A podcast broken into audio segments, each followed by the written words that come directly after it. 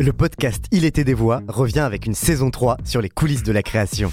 Je suis Christophe Payette et je m'intéresse depuis longtemps à la création. En interrogeant des artistes, clés de lecture de notre époque, on va explorer cette saison l'art des mots d'un point de vue féministe, l'art sonore à l'écoute du vivant, le renouveau de l'enquête à suspense ou encore le grand retour de la fête et de la culture club en France. Ce podcast, imaginé par la Gaieté Lyrique et le Paris Podcast Festival, est enregistré chaque mois en public à la Gaieté Lyrique, puis à retrouver sur toutes les plateformes de streaming. Ahmed Medaï, 64 ans, est mort le 3 janvier 2014 à Paris 5e.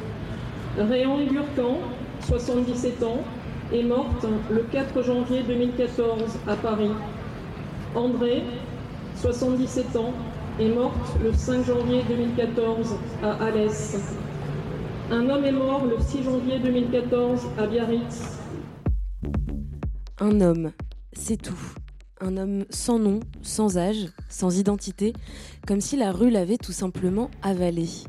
Parce qu'on en meurt de la rue, quand on y travaille, parfois, quand on y vit surtout, et à 49 ans en moyenne.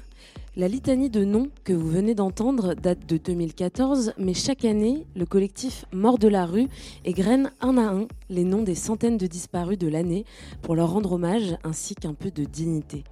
Les rues, on les arpente tous les jours, on les traverse, on y traîne un peu parfois quand il fait beau, mais certains d'entre nous y habitent. D'autres y travaillent et pendant ce temps-là, tous les autres, ou presque, passent à côté et détournent le regard.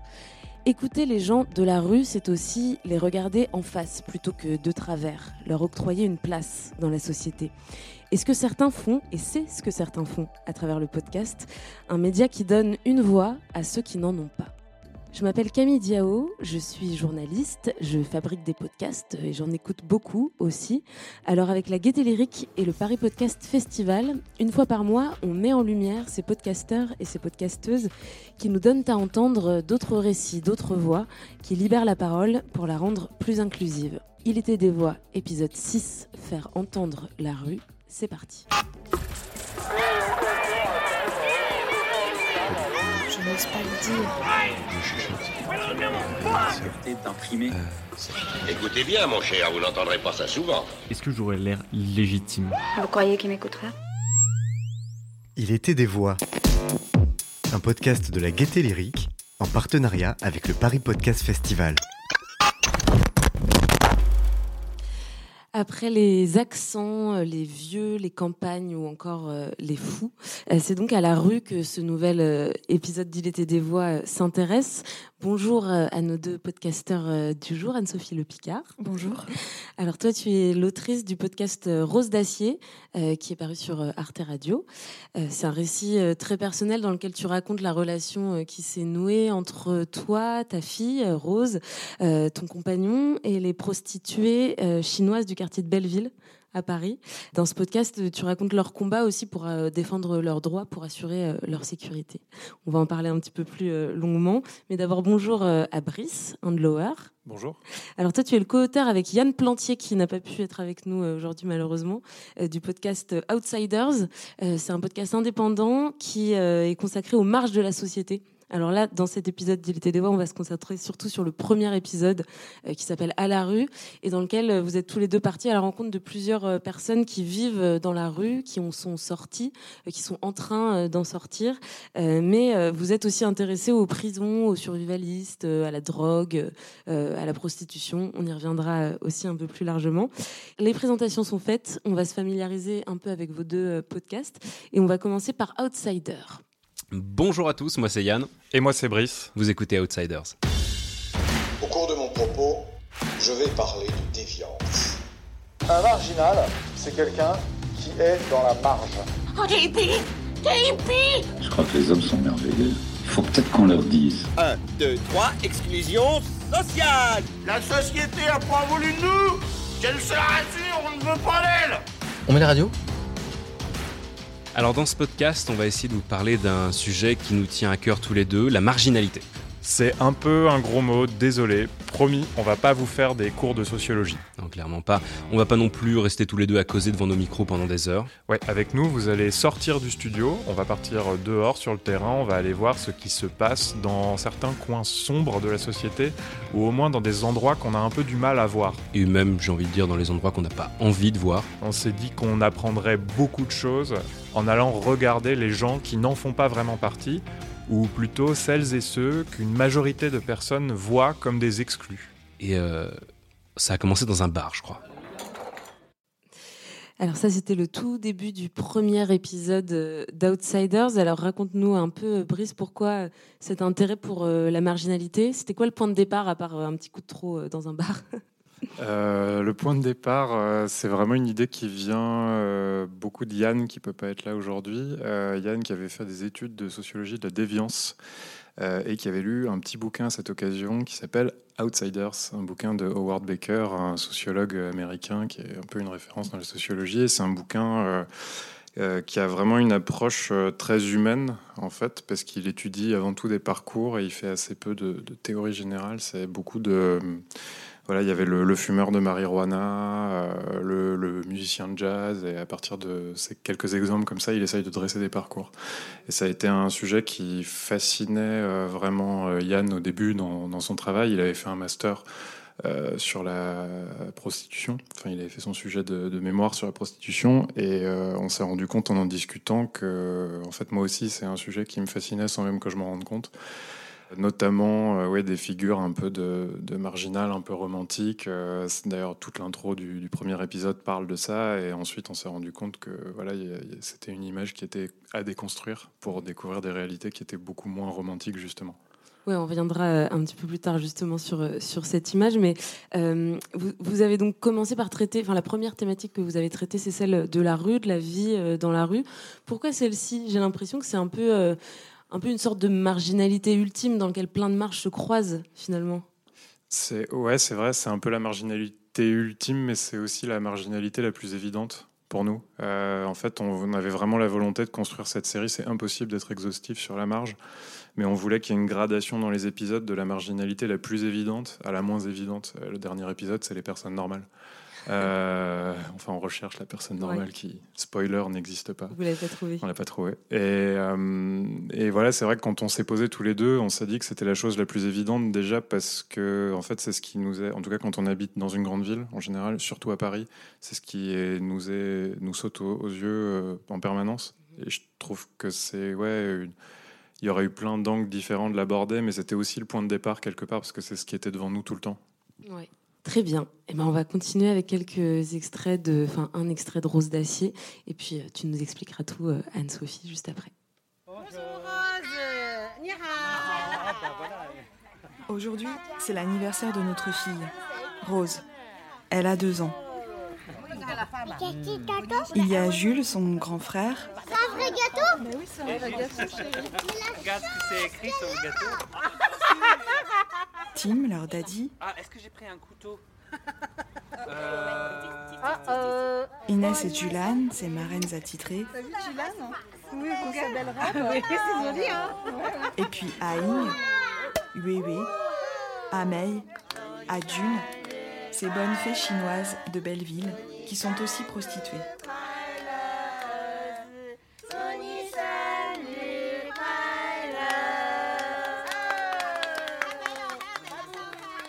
Entre un câlin à Rose et l'ouverture des cadeaux, elles négocient leur rendez-vous du soir par texto.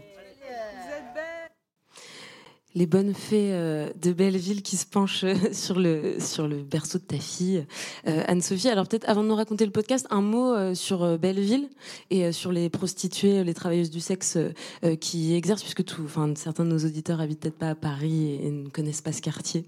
Oui, oui, oui.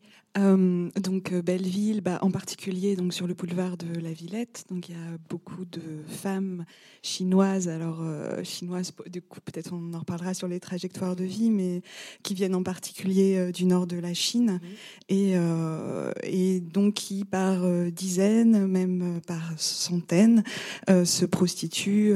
Enfin voilà, arpentent, comme tu disais tout à l'heure, arpentent la rue pour y offrir leur leur service. Euh, donc voilà, donc c'est un quartier de, Paris où par ailleurs une communauté chinoise qui vit, euh, qui est plus anciennement implantée, hein, qui a beaucoup de commerce, donc qui est plutôt la communauté Wangzhou, donc c'est pas non plus la même la même région et voilà, c'est aussi euh, sujet possible de tension ou de, ou de conflit.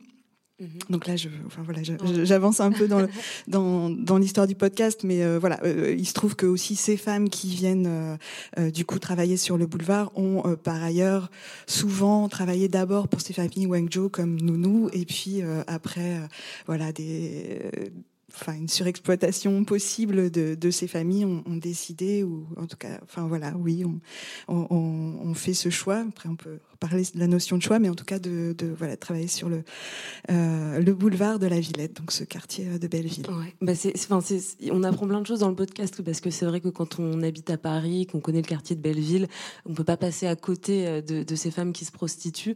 Euh, et je pense que voilà tout le monde a cette image des prostituées chinoises mais en fait les gens ne savent pas vraiment d'où viennent ces femmes, qui elles sont, à quelle communauté elles appartiennent. Donc ça fait partie de, ce qu'on apprend dans le podcast. Mais là, je fais un détour. Je, voulais juste dire un, mot de la terminologie. Euh, là, on a dit prostituée, j'ai dit aussi euh, travailleuse du sexe. Euh, prostituée, c'est un terme qui est parfois controversé, que toi, tu avais le choix d'utiliser dans, le podcast. C'est un mot que tu assumes? Est-ce que c'est une réflexion que tu as eue oui, ben du coup, quand on est, enfin voilà, immergé peut-être dans cette réflexion sur la prostitution, enfin voilà, c'est très politique effectivement le choix des mots. Donc le travail du sexe est aussi beaucoup sujet à controverse. Comment on peut parler de travail, mais en même temps, c'est clairement, il y a donc le syndicat des travailleurs du sexe qui existe et qui revendique pleinement ce terme-là. Donc pour moi, prostitution tuer. Enfin voilà, c'était plutôt le terme un peu neutre puisqu'on peut aller en dessous. Euh, voilà. Et je l'utilise aussi. Voilà, ce terme de pute qui peut aussi d'ailleurs être repris mhm. euh, politiquement euh, par par ceux qu'il désigne. Et puis voilà, donc les... j'utilise les trois en fait. Mais mhm. voilà, effectivement, le choix des mots est, est important. C'était bien qu'on en dise un mot. On utilisera différents mots dans le podcast, mais comme ça au moins c'est éclairci. Alors ta vie, tu l'as appelée Rose, comme les roses d'acier qui donnent leur nom au podcast. Est-ce que tu peux me raconter qui sont ces roses d'acier? Oui, alors euh, du coup c'est Rose d'acier, donc c'est le nom d'une association qui s'est constituée en 2015, euh, bah, l'année où j'attendais euh, justement ma fille. Et donc c'est certaines de ces femmes qu'on entend dans le podcast et qui à un moment, suite à, des violences qui pouvaient venir à la fois des clients, à la fois des violences policières, ont décidé, ont, ont compris aussi que malgré tout ici elles avaient des droits, ce qui n'était pas euh, donné d'avance. Enfin voilà, elles avaient quand même l'impression, oui, d'être dans la transgression forcément, mais euh, voilà, en portant plainte, elles se sont rendues compte que, euh, bah, euh, en fait, elles avaient des droits, que les gens qui s'en prenaient à elles pouvaient être inquiétés, voire arrêtés, qu'il pouvait y avoir des procès. Enfin, voilà, qu'il y avait la possibilité de, de, faire valoir des choses. Du coup, elles ont, elles ont eu l'envie, enfin, de se constituer en association pour défendre euh, ces choses et elles ont euh, par ailleurs été très efficaces dans cette prise de parole et, pour défendre euh, défendre leurs droits. Donc et elles ont choisi ce nom de Rose d'acier qui fait référence à une chanson qu'on entend dans, dans le podcast, enfin voilà, qui raconte beaucoup de choses entre la douleur, la joie, enfin voilà cette euh, ces, ces, choses un peu lourdes qu'elle porte et en même temps euh, cette euh, aussi cet élan politique, enfin voilà cet, cet élan de revendication qu'elle porte. Donc elles ont elles ont choisi ce nom et nous, enfin que je dis nous parce que voilà c'est aussi un podcast un peu familial. Donc tu l'as dit à ma fille, à mon compagnon, puisque mon compagnon est coordonné donc la mission du Lotus Bus qui est une mission euh, qui dépend de Médecins du Monde et qui s'adresse spécifiquement à ce public-là pour les aider à avoir accès à leurs droits euh, sanitaires, juridiques, etc.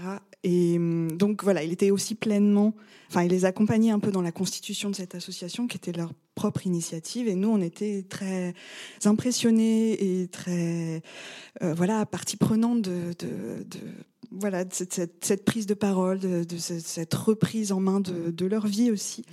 Donc voilà, ça nous a inspiré pour appeler notre fille Rose. Et c'est comme ça que s'est opérée donc la, rencontre entre la petite famille et, ces femmes, ces roses d'acier. On va se replonger quelques petites minutes dans l'écoute euh, des deux podcasts et euh, on va commencer par s'intéresser aux trajectoires euh, qui mènent à la rue parce qu'évidemment derrière chaque, personne qui vit sans abri, chaque travailleur ou travailleuse du sexe, évidemment il y a une histoire un parcours et c'est souvent plus complexe qu'on qu ne le pense au premier abord. Il était des voix. Ma mère avait de graves problèmes psychiatriques et j'ai été abusée pendant voilà pendant toute mon enfance par le village, par les gens du village. Mais c'était pas important parce que pour eux j'étais qu'une gosse de la DAS. Et quand on a déjà commencé comme ça dans la vie, ben on commence mal. Et de 14 ans et demi à 18 ans, j'ai fait partie de ces jeunes errants euh, dans la rue, mais j'étais quand même sous l'institution. L'institution était quand même responsable de moi. Et à 18 ans, le jour de mon anniversaire, j'étais à la rue. Donc ma femme m'a quitté comme ça pour un autre mec. En gros, je suis cocu, quoi. Enfin, comme ça, tu vois, je résume vite fait. Euh, je l'ai pas supporté. Elle est partie avec mon fils. Euh, j'ai craqué totalement. Euh, j'ai lâché mon taf. Euh, au bout d'un moment, bah, je pouvais plus payer le loyer, donc je me suis fait expulser. Et je, en moins de deux ans, je me suis retrouvé cash avec mon sac dans la rue. Je me suis rendu compte que il y avait vraiment une grande méconnaissance et mécompréhension de qui nous étions. Par exemple, il y avait l'idée très répandue que nous étions tous euh, victimes, mis sur le trottoir par quelqu'un d'autre, et forcément, il y a des gens qui sont derrière, qui vous forcent à faire ce travail, qui vous achètent en Chine, qui viennent ici pour vous vendre. C'est pas ça la réalité. Nous ne sommes pas forcés, mais chacun a son propre histoire, son propre passé, son propre vécu, qui fait qu'à un moment donné, elle, est venue ici. Il y a beaucoup d'études qui associent la vie à la rue ou aux troubles psychiatriques. Ces troubles, c'est parfois la cause et c'est souvent la conséquence de la vie à la rue. Ce qui est sûr, c'est que ça va de pair. Les hôpitaux marseillais estimaient récemment que près de la moitié des SDF souffraient de troubles psychiatriques. Moi, j'avais un mari euh, qui était alcoolique. J'ai vécu avec lui pendant dix ans, mais après dix ans, j'en pouvais plus. Et donc, je me suis divorcé et je me suis retrouvé à devoir subvenir aux besoins de mes deux enfants. Grâce à ce travail, grâce à ce métier, j'ai pu nourrir mes enfants, mettre des vêtements sur leur dos et assurer leur éducation. Donc, oui, c'est dur. Euh, oui, je me force, mais je ne regrette jamais. On dit toujours ça peut arriver à tout le monde. Moi, je vois pas du tout comment ça pourrait m'arriver. Et, j'ai l'impression que c'est une phrase qu'on balance un peu euh, presque trop facilement. Euh, écoute, ça dépend de beaucoup de choses. Théoriquement, ça peut pas t'arriver.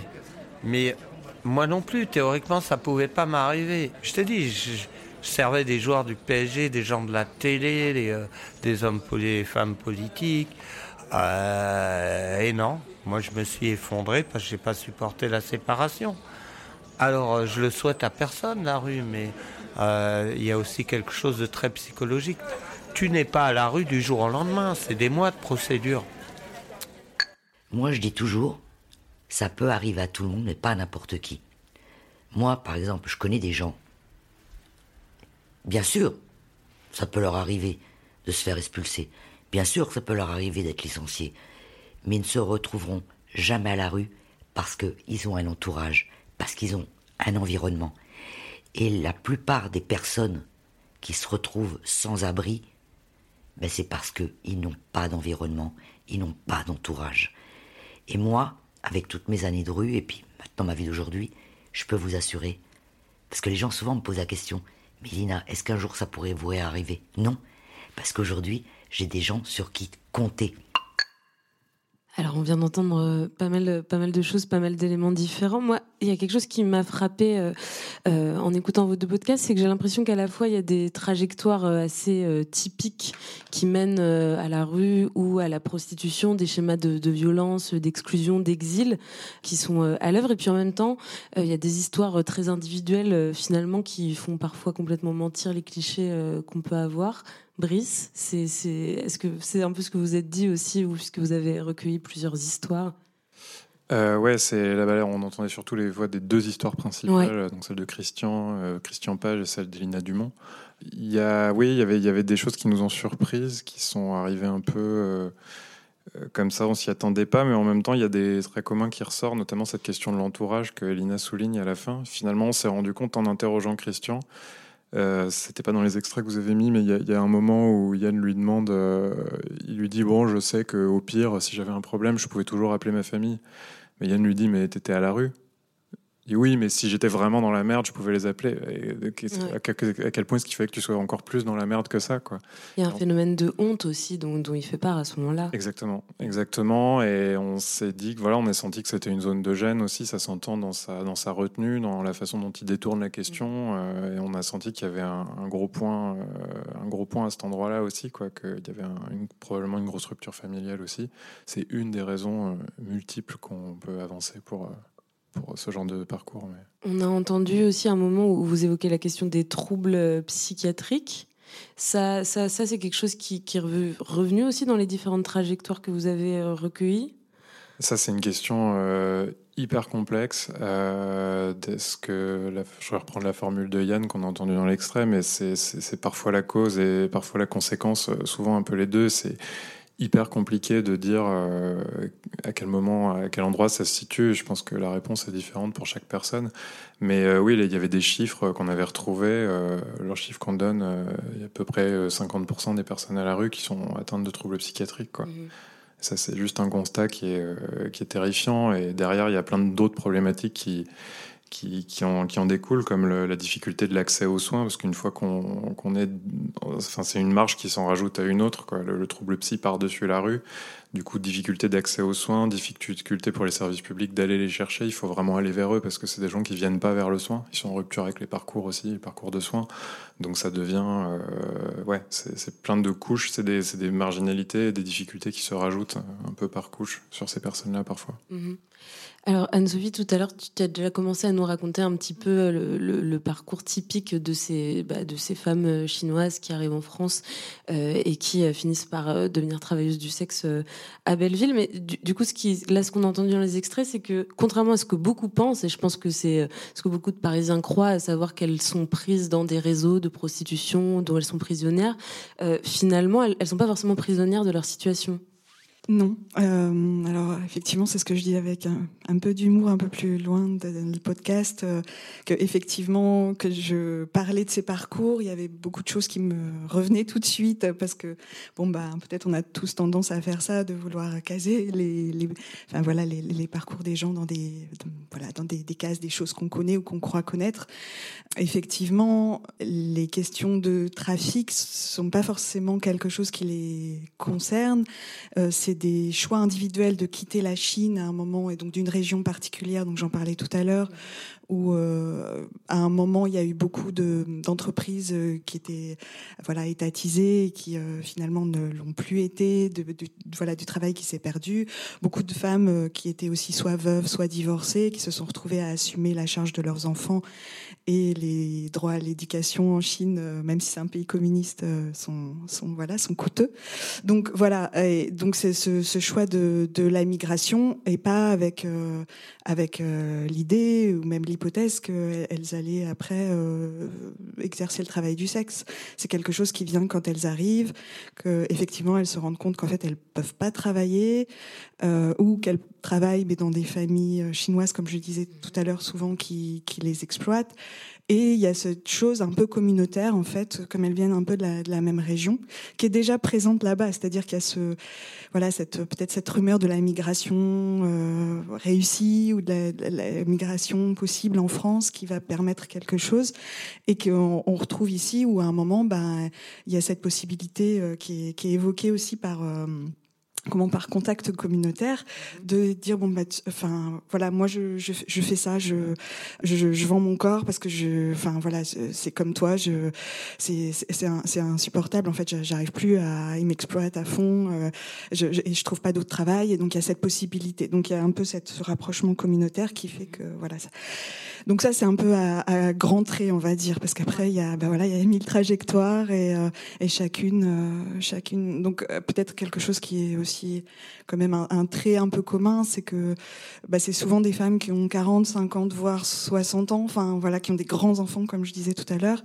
Donc euh, voilà, qui arrivent à un moment où, euh, bah oui, elles ont une vie derrière aussi, et euh, enfin voilà, où, elles doivent aussi, elles arrivent aussi avec un vécu. Du coup, aller, euh, aller travailler sur le trottoir, euh, tu le disais tout à l'heure, finalement, c'est presque une, une alternative, une situation qui est meilleure pour elle euh, que, que d'être nounou ou d'être au service d'une famille, d'une autre famille chinoise installée mm. dans le quartier de Belleville.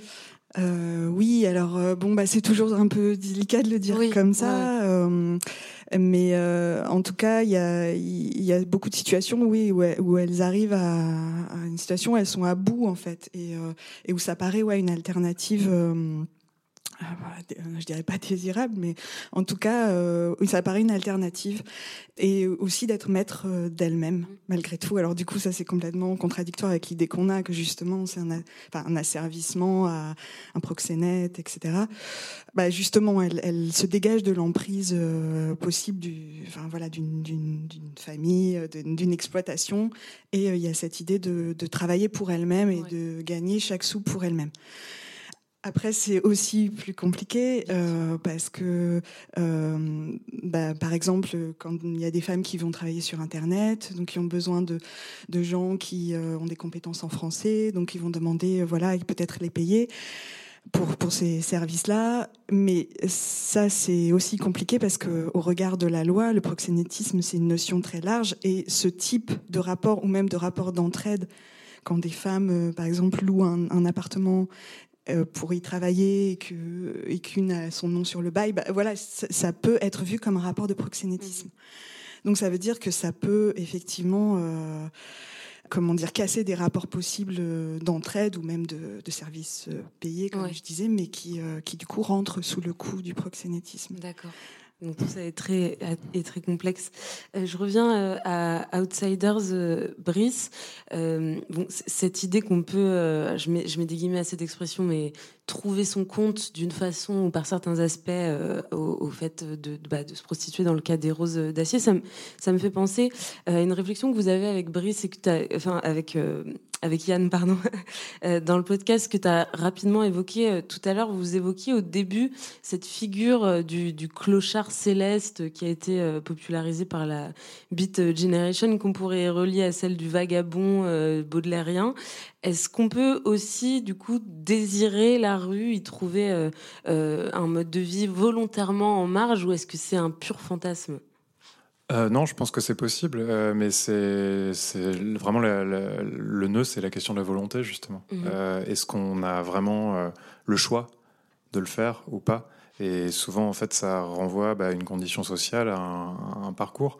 Et que, oui, donc on part au début du podcast, on parle d'un. Le point de départ, c'est un voyage que j'avais fait quand j'avais 18 ans, où on a un peu joué au clochard avec des amis, entre guillemets, où on est parti avec 2 euros par jour, on faisait de la guitare dans la rue, voilà on s'est permis ce luxe-là, qui était un délire bourgeois, pour être très clair, euh, parce qu'on avait la possibilité, on savait qu'au fond de nous, qu'en cas de problème, euh, voilà, c'était un choix, on avait besoin de repousser nos limites. Le problème, c'est euh, quand c'est, on est face à des trajectoires où les gens n'ont pas le choix. L'extrait d'Elina résumait super bien ça tout à l'heure, c'est le problème des sorties sèches, quoi. Quelqu'un qui a, pas de parents, qui est à la DAS et qui du jour au lendemain, à son anniversaire, se retrouve en rupture totale de prise en charge, quoi. Ça, mmh. c'est pas quelque chose, enfin, c'est pas du tout la même chose, quoi. Ouais, et bah, cette question du choix, euh, Anne-Sophie, dans le cas des, des, des, prostituées chinoises de Belleville, pareil, elle est un peu euh, à double tranchant. Enfin, tu le disais tout à l'heure, euh, c'est une forme de choix, mais, mais un choix contraint. Oui, un choix contraint. bah après, comme on peut en avoir plein dans la vie, hein, par ailleurs, mais oui, euh, parce que après, y a, je pense que même euh, au niveau financier, à un moment, il y a aussi de l'argent à envoyer, de l'argent à rembourser, et euh, en fait, elles trouvent mieux leur compte comme ça que euh, oui, en, travaillant comme nous, par exemple, euh, chaque sou et leur sou, enfin chaque sou gagné et leur sou. Il y a effectivement il y a cette question de, l'argent, euh, le nerf de la guerre. Il faut, il, voilà, il faut faire ren- ren- rentrer de l'argent aussi. Voilà. Après, il y a toutes sortes, euh, toutes sortes de, comment dire, euh, de, façons euh, de vivre ça. Enfin, selon selon les femmes. Enfin, il y en a qui, qui, qui voilà, qui où ça va être très très éprouvant par rapport à ce qu'elles vont vivre aussi de de- d'exposition à la violence, etc. Et puis, bah voilà, il y en a qui vont considérer ça vraiment comme un business, comme elles, enfin. Oui, comme elles faisaient euh, en Chine, elles vont et elles vont pas comprendre d'ailleurs toutes ces lois sur, enfin, la pénalisation du client, pourquoi on les empêche de travailler, etc. Enfin, et, et là, c'est vraiment presque vraiment une revendication de travailleurs, quoi. Mais laissez-nous bosser. Enfin, voilà, il y y peut y avoir cette approche un peu pragmatique. Enfin, y a, a- après, il y a plein de manières de, de, de, de vivre, euh, de vivre la chose. Bah, bah, justement, on va parler euh, de, de- du quotidien, de, de la manière dont on vit les choses, de ce que c'est que de, de vivre dans la rue ou d'y travailler. Euh, des- voilà, les difficultés, euh, la violence, on a un peu commencé à en parler, mais on va, on va écouter quelques extraits, puis on va continuer à discuter de tout ça. Des voix, voix, voix, des voix. voix. Il était des voix. Un podcast de la Gaieté Lyrique en partenariat avec le Paris Podcast Festival.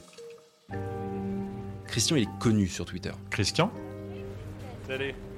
Ça va, mon frère? Christian, Ouais. Christian Page. Euh, c'est lui que je suis allé rencontrer. Il s'est mis à raconter son quotidien de SDF sur Twitter et ça a vachement attiré l'attention, à tel point qu'il a fini par écrire un livre, euh, Belleville au cœur.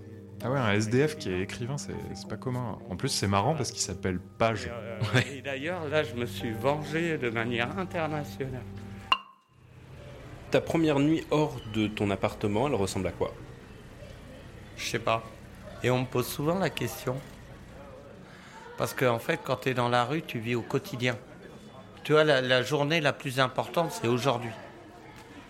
Dans un quart d'heure, je serai où? J'irai où? Je ferai quoi? Je vais dormir où ce soir? Je sais à peu près, mais s'il pleut, ça va être galère. Tu vois euh, C'était à Torigny-sur-Marne. J'ai marché, puis à un moment donné, sur la place de Torigny, j'ai poussé des portes. Puis il y en a une qui s'est ouverte. Et il y avait un espèce de long couloir. Je suis allé au fond du couloir. Mais j'ai pas dormi de la nuit. hein.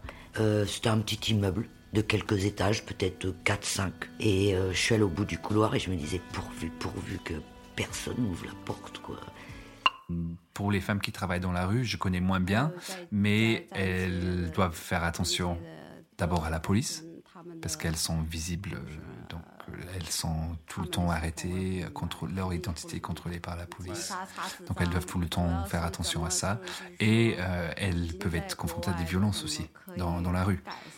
Voilà, tout ça fait que même si on a différentes manières de travailler, on a quand même un sentiment de et un intérêt à rester soudés. Un jour, il y a une copine qui me dit euh, Écoute, viens avec moi, euh, les boîtes de nuit, c'est gratuit.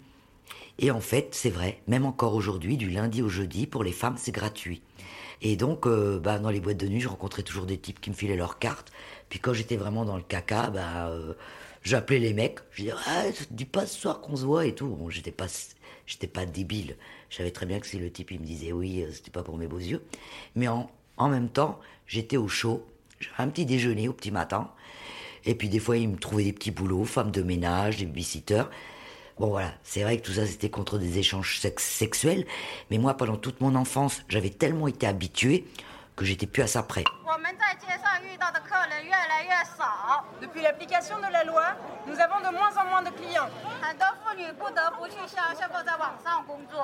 De plus en plus de femmes sont forcées d'aller travailler en province ou sur Internet.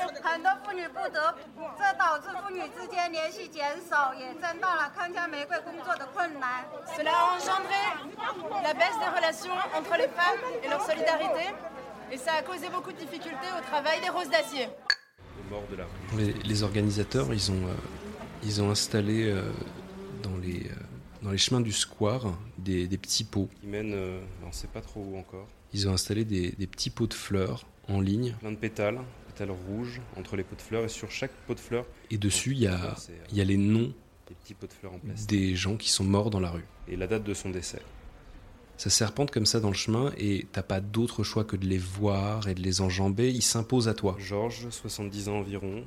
Teddy, 45 ans. Tu peux pas ne pas regarder. Et ça change. Vincent, 52 ans. Jean-Pierre, 55 ans. Les morts de la rue, euh, celles et ceux dont on a déjà entendu euh, les noms euh, en introduction, c'est une réalité qui guette évidemment les, sans-abri, mais Anne-Sophie, je crois aussi que la mort, c'est une réalité qui peut guetter les travailleuses du sexe et qu'à Belleville, il y a eu plusieurs cas ces dernières années de, de prostituées qui ont été tuées dans l'exercice de leur travail. Oui, oui, effectivement. alors, pour le coup, c'était plutôt euh, des violences euh, de clients. Euh, voilà, qui, euh, qui ont, dont certains ont, euh, oui, il y a eu quelques assassinats en fait de, femmes par, par des clients, par des clients ou par des clients devenus petits amis. Donc après, voilà, on est un peu aussi sur la frontière, enfin de la violence conjugale ou voilà de ce, type de violence dans les relations de couple. Oui, oui, c'est clair que un travail dans la rue, c'est dangereux. Il y a des femmes qui travaillent le jour, il y a des femmes qui travaillent la nuit. Bon, tout ça a été un peu brouillé récemment avec le confinement et elles se sont toutes retrouvées un peu au même moment, puisque avec le couvre-feu. Enfin, voilà, peut-être euh, pourra revenir là-dessus, mais en tout cas. euh, oui, on est clairement euh, très exposé et elle parle autant des violences policières que des violences de clients qui sont pas qui sont pas du même ordre, mais mais effectivement qui, peuvent beaucoup nuire à leur intégrité physique, psychique. ou- ouais. Alors, à quoi il ressemble leur quotidien euh, très concrètement euh, à ces femmes? À quoi ressemble une journée ou une nuit euh, sur, sur le trottoir de, de Belleville? Enfin, Combien de temps on passe dans, dans la rue? Voilà. Et, tu disais aussi que le confinement et la pandémie avaient peut-être bou- bouleversé un petit peu le- leur quotidien. Ben oui, c'est assez variable en fait parce que ben, elles sont devenues aussi, enfin voilà, euh, et ça a dépendu aussi de, du nombre de femmes hein, qui, euh, enfin voilà, il y a une logique de l'offre et de la demande, donc euh, effectivement, euh, plus plus il y avait de femmes, plus elles attendaient, et avec le couvre-feu, ben, le nombre de clients a, clairement décliné, voire euh, disparu. Donc ça, ça a été très très compliqué euh, les, les mois, les derniers mois, puisque bah, leur, euh, leur principale source de revenus a en effet euh, quasiment euh, disparu, ou alors elles ont exercé dans des conditions encore plus, encore plus difficiles. Donc là, elle- dans l'extrait qu'on entendait, elle parlait de la loi sur la pénalisation du client, euh, voilà, qui est passée en 2016, qui a fait suite à, euh, au délit de racolage passif qui avait été euh, donc euh, ab- aboli et au bénéfice de cette loi sur la pénalisation du client et qui, de leur propre parole, a rendu leur, leur travail plus compliqué.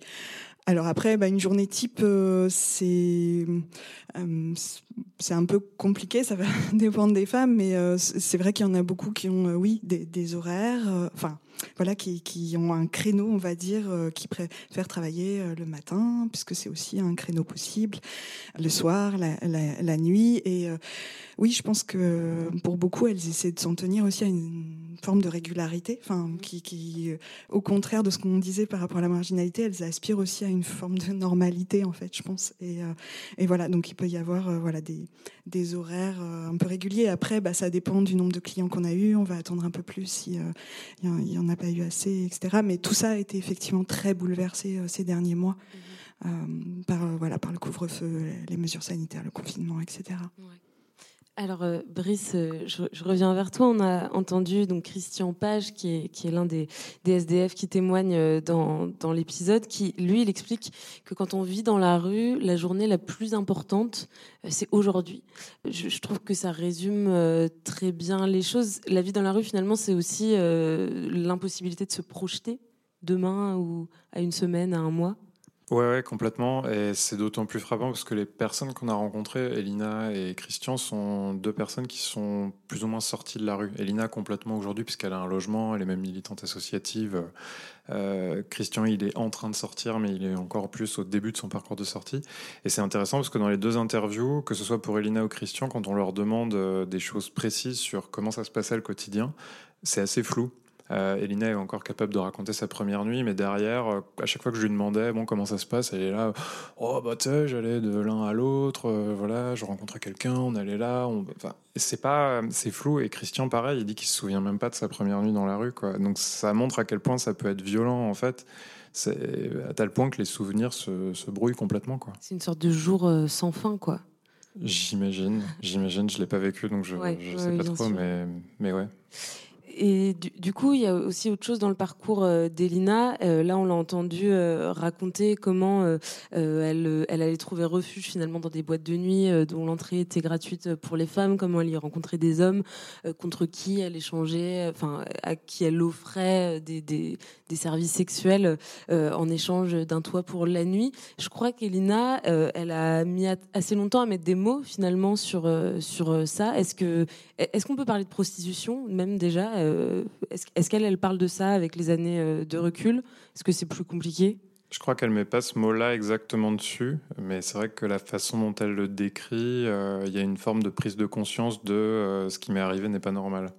En tout cas, je n'étais pas forcément hyper consentante pour ça.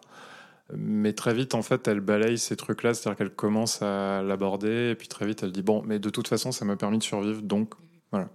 Il y a un truc de l'ordre du réflexe de survie, de dire euh, tout, tout est bon à prendre tant que ça me permet de rester en vie et de sortir de la rue. Et elle s'en veut presque de donner euh, ce conseil-là. Elle le dit à la fin, mais c'est horrible pour moi de donner ce conseil, de dire euh, accepter n'importe quel boulot, accepter n'importe quoi, parce que tout est bon pour sortir de la rue. Mais c'est longtemps après, une fois qu'elle était à l'abri, que, ouais, notamment en rencontrant Marie Desplechin, qui est une journaliste qui l'a, qui l'a embauchée en tant que babysitter, qui est ce qu'elle nous m'a raconté, que c'est la première femme qui lui a dit, mais Lina, t'es pas censée dire oui tout le temps. Et son rapport au, au sexe, son rapport au corps, son rapport au- à, à l'autre était mais complètement euh, déboussolé quoi. Et encore aujourd'hui, c'est très compliqué. Elle dit qu'elle n'est pas capable de tomber amoureuse. Euh, pour avoir creusé un peu la question hors micro avec elle, ça va plus loin que ça. En fait, elle est, elle, est pas capable d'avoir un contact physique vraiment avec quelqu'un. C'est, quelque, enfin, parce que je pense que c'est, ça a été déboussolé beaucoup trop tôt, dès l'enfance jusqu'à maintenant, et, et elle met, euh, elle est encore en train de travailler dessus quotidiennement aujourd'hui, quoi.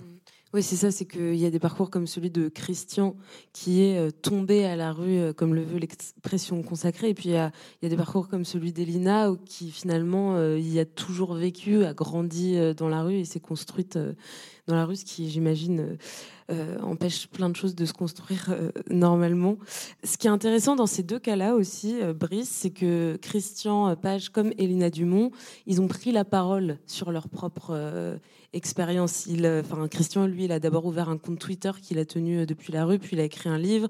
Euh, Elina, elle, quand elle s'en est sortie, elle a aussi écrit un livre, elle a monté un spectacle, euh, elle, elle intervient dans, dans les médias. euh, je crois qu'elle fait partie des grosses têtes ou des grandes. Les grandes gueules. Les grandes gueules, je confonds les deux à chaque fois. J'imagine que, que cette prise de parole doublée au fait d'être écoutée, c'est aussi une étape importante pour retrouver l'estime de soi et pour commencer à s'en sortir. Probablement, ouais. Je pense que pour les deux, euh, alors là, c'est une hypothèse, hein, euh, mais je pense qu'il y a aussi un- une vraie volonté d'aider, euh, d'aider les autres, quoi. Ouais. De raconter, de se dire, mon parcours permet de faire prendre conscience à d'autres personnes que c'est possible de s'en sortir et, et de montrer un peu, de proposer des solutions. Et Elina est dans je ne sais plus combien d'associations aujourd'hui. Elle, euh, elle est vraiment sur tous les fronts. Elle travaille avec la mairie de Paris et la région sur, une mission, sur des missions. Enfin, c'est vraiment devenu sa, sa vie de, de tendre des mains. Quoi. Mhm. Et Christian, je pense qu'il y y a une vraie volonté militante aussi. Ouais, ok. Et euh, Anne-Sophie, euh, justement, cette question d'écoute, euh, de, de prise de parole, d'échange aussi, bah, déjà, j'imagine que c'est pas évident quand on parle pas la même langue. enfin, on, on entend, enfin, je sais pas, tu parles peut-être un peu chinois d'ailleurs. Un très très peu. Euh, mais mais on, on- enfin, c'est quelque chose qui est assez frappant dans, dans le podcast, les échanges que, que vous avez euh, Mm. euh, en tant que petite famille avec, avec ces femmes, même sans parler la même langue. Qu'est- Qu'est-ce que ça produit, en fait, tout simplement, cette rencontre qui passe par la parole? Alors, euh, bah, Tim parle couramment chinois, donc c'est, enfin, Ça aide. C'est lui, voilà, ça aide. C'est lui qui faisait les. Et, euh, et d'ailleurs, je pense que c'était le premier, comment dire, la première surprise quand ces femmes euh, arrivent au Lotus Bus, d'avoir euh, des interlocuteurs qui parlent chinois. Et... Enfin, et du coup, qui peuvent aussi ouvrir des portes, expliquer des choses. Et voilà, c'est vrai. Et d'ailleurs, bah, sur cette question de la langue, enfin, Médecins du Monde avait mis spécifiquement en place cette mission avec des sinophones, etc. Parce qu'effectivement, bah, plein voilà d'exilés quand ils ont euh, quand ils font face au, au, euh, service public etc baragouinent un peu d'anglais enfin voilà il y, a mais euh, vraiment sur cette communauté chinoise il n'y avait pas cette entrée là c'était enfin et c'est dans une autre mission qu'ils ont vu arriver des femmes chinoises et qu'il y avait impossibilité en fait de communiquer. Donc, enfin, juste vraiment voilà sur cette question de la langue et, et de ce, ce, public un peu particulier. Et bah oui, du coup, c'est vrai que c'est un rapport particulier pour moi parce que je voilà, je baragouine quelques mots et je peux comprendre un peu de quoi on parle, mais voilà. Et euh, du coup, ben c'est euh, donc c'est par euh, par team que j'ai les histoires qui les traduit en même temps. Donc du coup il y a le, rapport qui est assez fort entre eux et moi bah voilà il y a, enfin c'est d'autres choses. Euh, le lien qu'on a tissé avec elle passait aussi par plein d'autres trucs en fait, par la musique, le karaoké, par les, la cuisine beaucoup. Puis après voilà le, lien avec avec les enfants. Enfin ça c'était c'était très fort aussi. Donc donc ouais c'est particulier, mais en même temps, ça, voilà, ça a la magie des relations euh, que, dont, quand on n'a pas une langue en commun, en fait, ce qui est aussi euh, quelque chose de, de, très spécial et, euh, et, et, un peu, un peu magique. Mhm.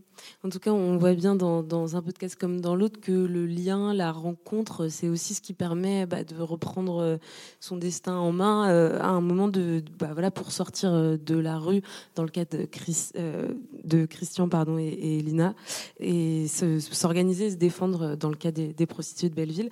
On va faire un dernier petit moment d'écoute et puis on va, on va continuer à, discuter tranquillement. Il était des voix.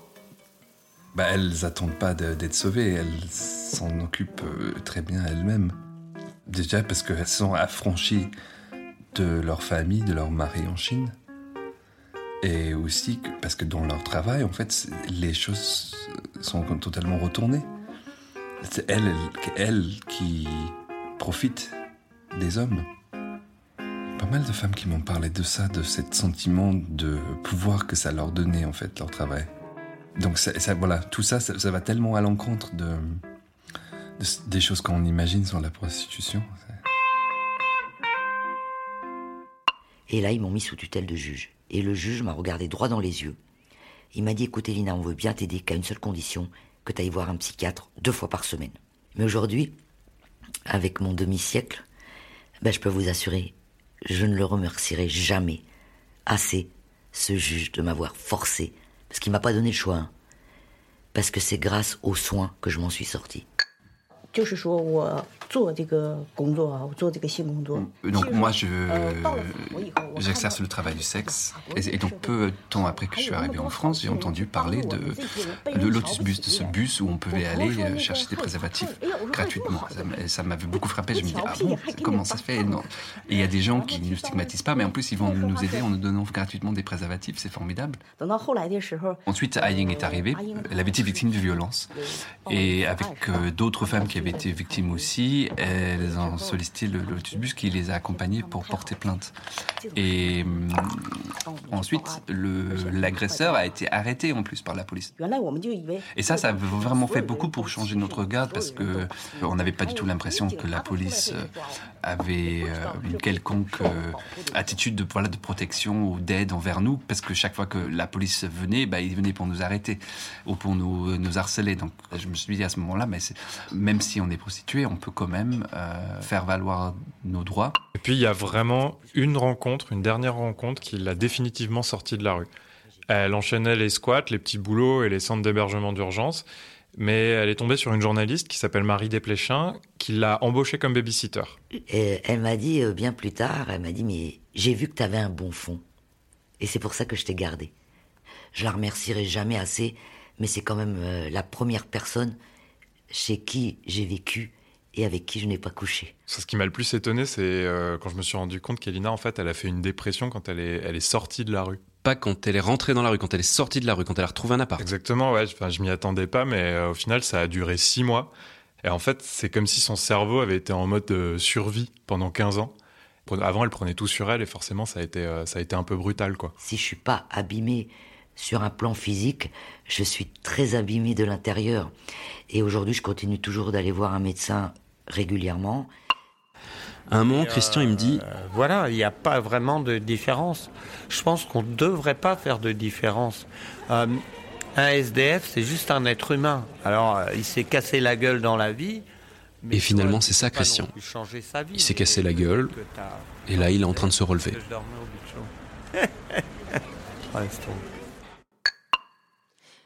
Alors tu disais euh, un petit peu plus tôt, euh, Brice, qu'il n'a pas tout à fait fini de, se relever. Euh, est-ce que vous, avez de ces nouvelles avec Yann, avec qui vous faites le podcast? Est-ce que vous C'est surtout Yann qui est, en contact avec lui, parce qu'on se répartit les interviews en général. si je me souviens bien, il a trouvé un boulot, je suis pas sûr, mais un logement, oui.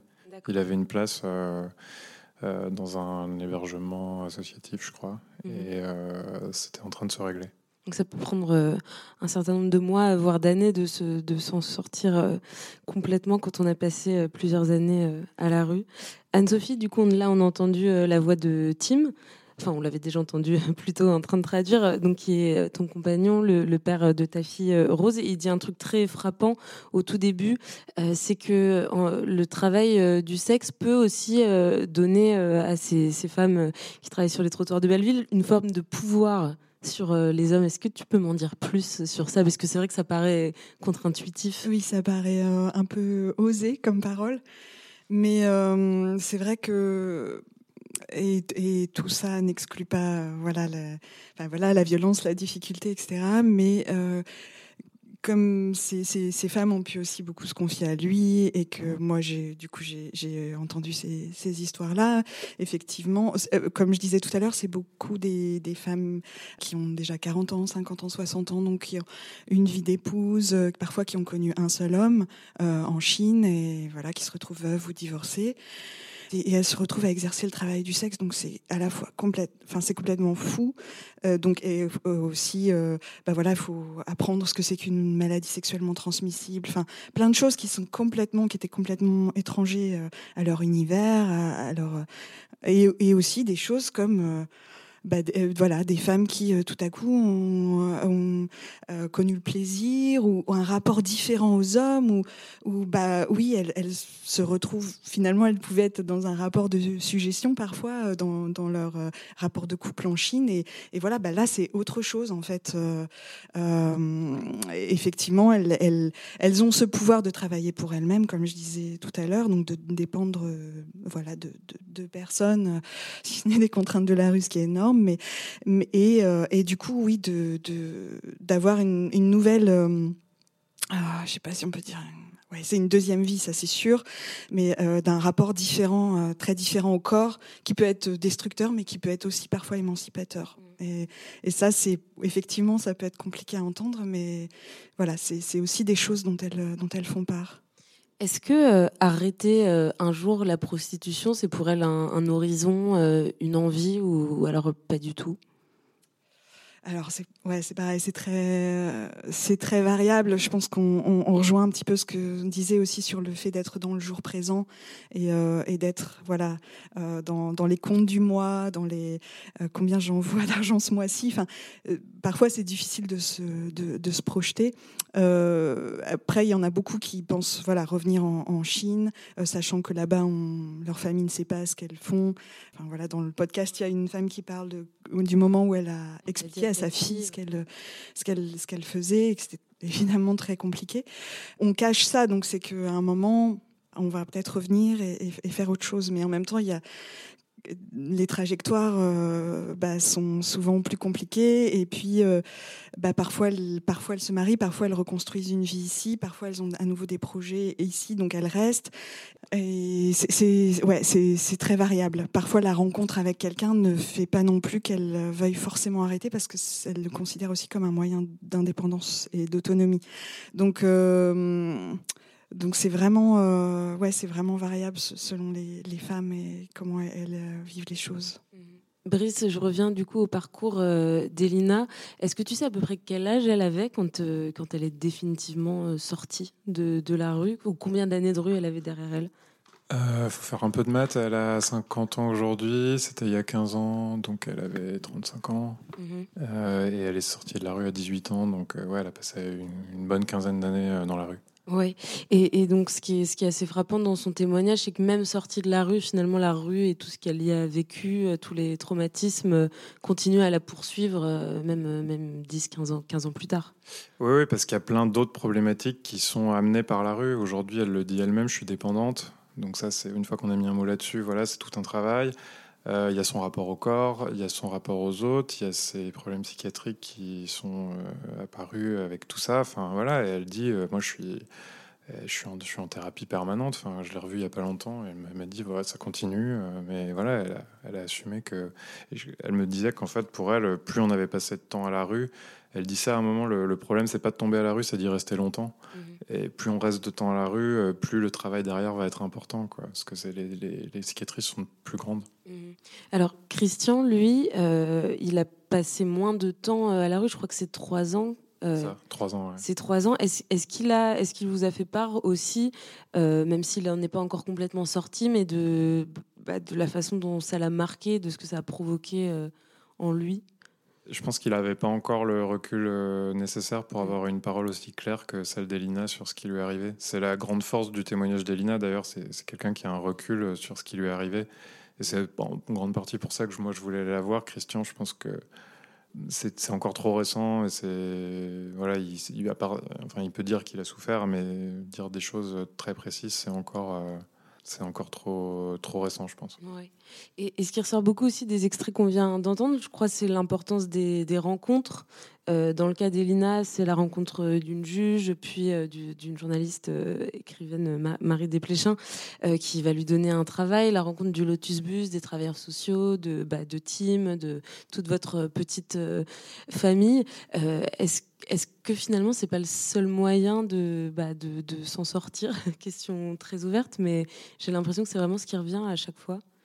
Je, bah, Brice, tu as toujours le micro en main. Il y a, ouais, il y a, c'est marrant parce que c'est quelque chose qui revient aussi sur les autres thématiques qu'on a traitées dans Outsiders, c'est pas uniquement sur la rue, mais oui, les mains tendues, elles sont toujours là, mais on s'est rendu compte aussi en avançant dans la série qu'il y avait aussi la, volonté de saisir des mains et euh, la capacité à saisir des mains, parce que des fois, je pense qu'on a été tellement abîmé que c'est pas qu'on veut pas, c'est même qu'on peut pas, quoi. Donc il faut que les mains soient toujours tendues, mais il faut aussi que les gens n'aient pas été trop abîmés par la société pour pouvoir aller les saisir. Les attraper, ouais. Euh, Anne-Sophie, j'imagine qu'il n'y a pas énormément de mains qui se tendent vers les prostituées euh, chinoises de Belleville. Il y a quand même, euh, bah oui, les associations, enfin, de santé, euh, type Médecins du Monde, mais c'est pas, c'est, pas les seuls. Après, je pense que c'était aussi euh, l'envie de prendre les choses à bras le corps de leur part et de, de voir leur propre association et de s'organiser, voilà, d'organiser une, une, association de santé communautaire. Et, effectivement, je pense que ça a été quelque chose de très fort pour celles qui ont, qui ont emmené ce projet et qui le vivent toujours et quelque chose qui a été aussi euh, sans doute abîmé un peu là. Euh, voilà, je pense que beaucoup de gens ont vécu l'isolement et elle aussi et le lien euh, de, enfin voilà, de, communautaire a été aussi abîmé, enfin d'entraide d'entraide communautaire. Mais oui, c'est quelque chose de d'extrêmement précieux parce que quand même quelque chose de voilà de, de, de, très fort. Enfin, quand on est seul à la rue, vraiment, et qu'on on subit, euh, euh, on subit ça seul, c'est vraiment très lourd. Le, lien, le, collectif fait, euh, fait beaucoup.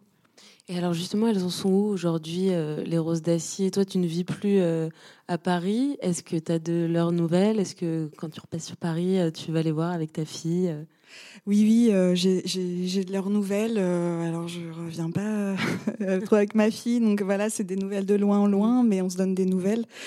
Bah, là, elles sont pas mal occupées parce que ces derniers mois, enfin mars, avril, à, Belleville, justement, il y a eu beaucoup de comment dire, de, contrôle policier spécifiquement sur voilà, cette communauté des femmes chinoises qui se prostituent et, du coup beaucoup d'OQTF, donc d'obligations à quitter le territoire, qui ont été qui ont été prononcées et hum, voilà quelque chose qu'elles n'avaient pas connu depuis plusieurs années. Donc cette cette fin de couvre-feu a été vraiment après avoir quand même aussi enduré pas mal de choses ces derniers mois, a été assez éprouvante.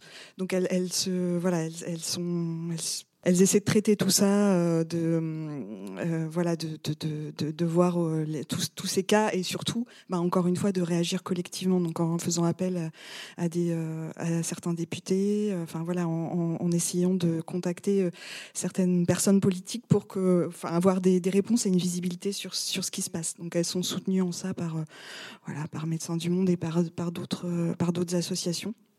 Mais voilà, ça, là encore, c'est Enfin, c'est quand même la force du collectif pour réagir à ce, à ce, type de choses qui atomise sinon complètement la communauté. Enfin, quand euh, voilà, on est frappé d'une OQTF euh, tout seul. Et... Donc voilà, elle, euh, elle continue. Beaucoup de pain sur la planche ouais, pour, les, pour, les, roses d'acier encore. On va arriver vers la fin du podcast. Est-ce que vous avez l'un ou l'autre quelque chose à rajouter, quelque chose que vous n'avez pas pu dire, un petit mot de conclusion? Oui, bah, il y a eu plein de choses qui me venaient encore en tête, mais euh, non, euh, quand on parlait, de, enfin je sais pas, quand on parlait de, cette, cette, envie de normalité, mais effectivement, mhm. je pense que la, la rue, c'est aussi euh, le surgissement de la normale potentielle tout le temps. Ouais. enfin voilà, je, enfin de, de, ouais, de, de, la violence, de, de, de choses, de, de choses terrible et pas que terrible, mais euh, enfin voilà, c'est ça qui m'avait traversé l'esprit euh, par rapport à ces questions de, la marginalité, de l'aspiration à la normalité.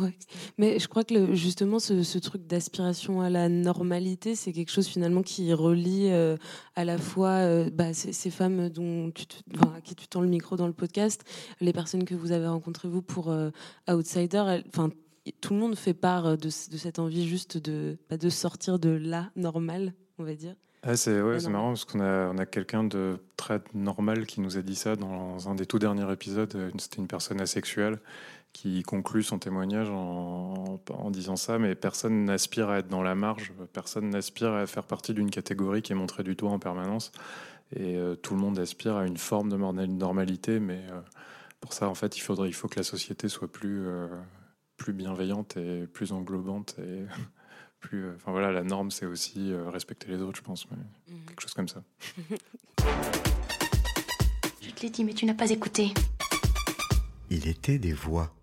Et ben voilà, on arrive à la fin de, ce sixième épisode euh, d'Il était des voix. Merci beaucoup à tous les deux, euh, Brice Andlower, Anne-Sophie euh, Le Picard, de nous avoir aidé à écouter la rue et puis de mieux comprendre aussi ce qui s'y trame pour celles et ceux qui, y vivent ou qui y travaillent. Alors Brice Andlower, on l'a dit, Outsiders, enfin je l'ai dit je crois au début, du, ça vient tout juste de repartir ou je l'ai peut-être pas dit. Vous venez de ressortir quel de... On a ressorti ouais, nos quatre derniers épisodes cette semaine. C'est quoi les thématiques? Ça parle de troubles psychiatriques, d'usage de, drogue, de marginalité et de déviance dans le sexe et de normalité pour conclure. Ah oui, alors maintenant je me souviens qu'on l'avait déjà dit finalement, mais ça, vaut toujours le coup de le rappeler. Euh, et ça se trouve sur toutes les plateformes de podcast habituelles sur toutes les plateformes et ça a été fait avec la société Majora cette fois-ci. D'accord. Euh, alors Anne-Sophie euh, Le Picard, euh, donc Rose d'Acier, on peut l'entendre bah, sur le site d'Arte Radio et pareil sur toutes les plateformes de podcast. Est-ce que tu as des, projets de podcast? Je sais que tu fais aussi du documentaire à signaler dans les mois à venir. oui, des projets, mais je ne peux pas en dire plus pour l'instant. Bon, en attendant, on peut toujours taper ton nom dans Google et écouter, écouter et voir aussi les choses que tu, que tu fais, que tu produis pour continuer à écouter le bruit de la rue, je vous conseille un autre podcast d'Arte Radio euh, qui, est vraiment très drôle, qui, enfin un peu très drôle en tout cas, intéressant et marrant à la fois, qui s'appelle Momo sur le trottoir.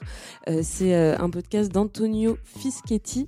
c'est l'histoire de Momo de Ménilmontant, qui est une prostituée à l'ancienne de la rue de la rue Saint-Denis à Paris et qui elle revendique justement, on, on, le disait au début du podcast, cette appellation de pute. Je vous conseille aussi sur la thématique de la prostitution, la politique des putes, euh, qui est une série de podcasts réalisés par Océan pour euh, Nouvelles Écoutes. Euh, c'est dans la série Intime et politique. Donc il est question de prostituées qui travaillent dans la rue, pas seulement aussi de prostituées qui travaillent chez elles ou, sur Internet, mais en tout cas c'est un, point de vue très politique sur cette question du travail du sexe. Je vous signale aussi du coup le média Sansa qui raconte les histoires de personnes sans domicile fixe depuis plusieurs années maintenant et qui ils ont lancé euh, un podcast l'année dernière qui s'appelle Rendre audibles les inaudibles. Il y a six épisodes euh, à ce jour, c'est six euh, portraits, récits très courts de gens de la rue. Et puis une autre série similaire, sera la dernière que je conseillerais, Les Invisibles de la rue, qui a été réalisée par des étudiants en journalisme à Toulouse dans le cadre d'un projet plus global qui s'appelle Fenêtre sur rue. Et bah, peut-être juste rajouter que hum, j'ai fait un épisode pour Les Pieds sur Terre qui s'appelle Papa, Maman, je suis travailleuse du sexe. Donc voilà, c'est des histoires euh, de travailleuses du sexe qui annoncent à leurs parents qu'elles sont travailleuses du sexe. Voilà. Euh, Après l'annonce à la fille. Euh, ça. très bien. En plus, toujours très quali, les pieds sur terre sur France Culture. Le prochain épisode d'Il était des voix, ce sera le dernier de la saison. Euh, on l'enregistrera début juillet. On parlera de radicalité politique. Et voilà, il n'aura pas lieu en public, malheureusement. On, l'aurait espéré, mais ça, ce sera pour, pour la rentrée prochaine, dès le mois de septembre. Donc restez connectés sur les réseaux de la Gaieté Lyrique et du Paris Podcast Festival pour être tenu au courant de tout. Je vous dis au mois prochain. Salut Vous venez d'écouter Il était des voix, un podcast de la Gaieté Lyrique en partenariat avec le Paris Podcast Festival. Animation Camille Diao, réalisation Lucie Lossel, production Christophe Paillet pour Sonic, le studio Sonic.